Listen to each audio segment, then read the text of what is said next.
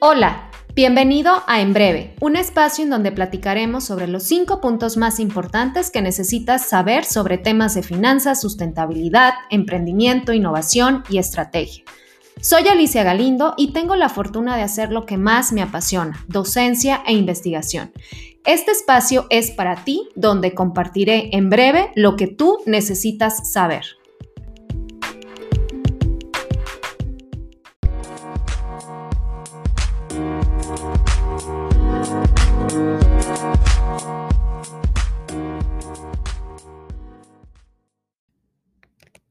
Hola, espero que estés muy bien. Y pues bueno, en este episodio te voy a hablar de la famosa app en redes sociales Clubhouse, qué está sucediendo y pues toda esta locura de las redes sociales en los mercados. Comenzamos.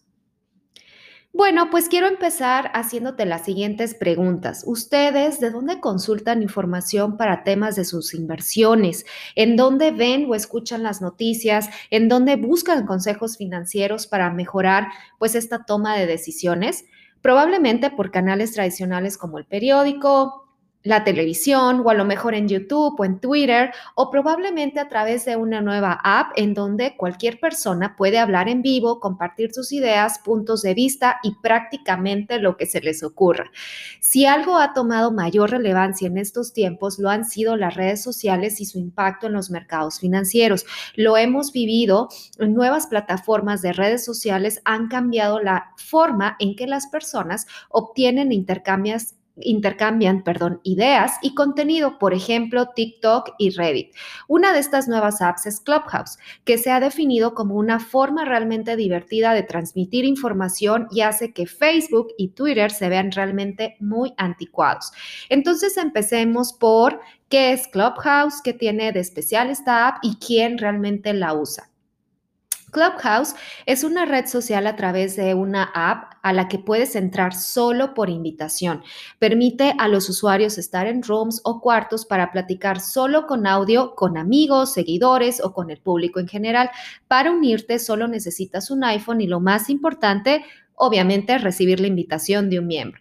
Esta app fue lanzada en marzo del 2020 por Paul Davidson y Ronan Seth, ambos antiguos colaboradores de empresas como Google, y en uno de sus comunicados, Paul y Rohan establecieron que el objetivo de de Clubhouse es construir una experiencia social que se sintiera más humana en lugar de solo crear posts y que el usuario pudiera pues realmente juntarse con amigos y solo platicar y también aprender. Inicialmente la app contaba con el top top de Silicon Valley, CEOs, inversionistas, celebridades y recientemente se fue abriendo al público en general. Algunos de sus usuarios iniciales son Elon Musk y Oprah Winfrey. Y lo más curioso es que los encontrabas en estos rooms o cuartos platicando sobre sus intereses, negocios o la industria. Qué interesante, ¿no? De acuerdo con HubSpot, eh, eh, lo acabo de consultar ahorita, es que a pesar de su exclusividad, Clubhouse fue evaluada en 100 millones de dólares y recibió una inversión adicional de 12 millones en tan solo a un año de su lanzamiento.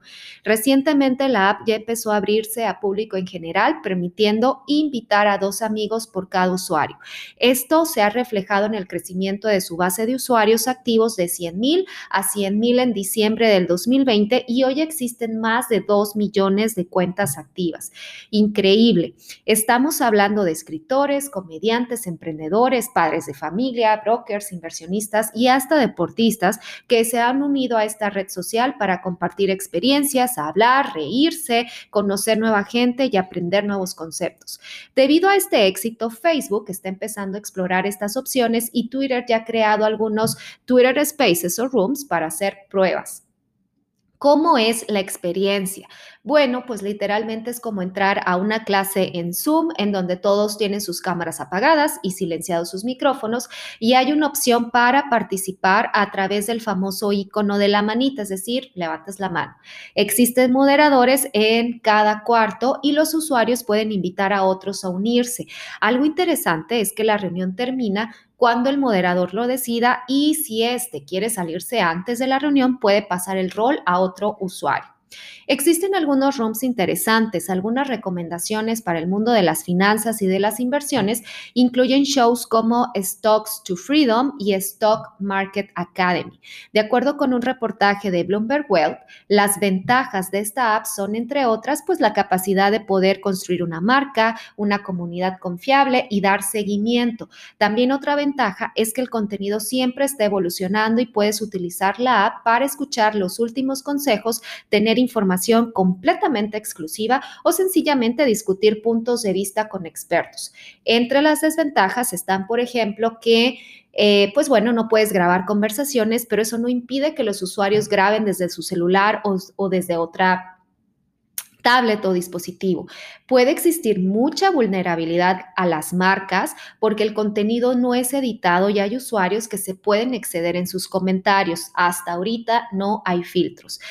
Y pues bueno, por último, desde mi punto de vista, creo que realmente esta puede ser utilizada para aprender y escuchar de manera inmediata las ideas de expertos, crear comunidad, compartir conocimiento. Creo que desde el punto de vista de posicionamiento de productos o servicios, eh, un mercadólogo, pues debe de estar consciente de, de la audiencia a la que quiere llegar y de ser posible, pues evaluar el impacto en las marcas de los productos y servicios. Al ser una app en crecimiento, puede ser todavía un terreno salvaje si se quiere utilizar para crear una comunidad. Pues bueno, eso fue todo lo que te quería compartir en breve y nos vemos en el siguiente episodio. Gracias por escuchar. Si te gustó este episodio, compártelo y sígueme escuchando. Bye bye.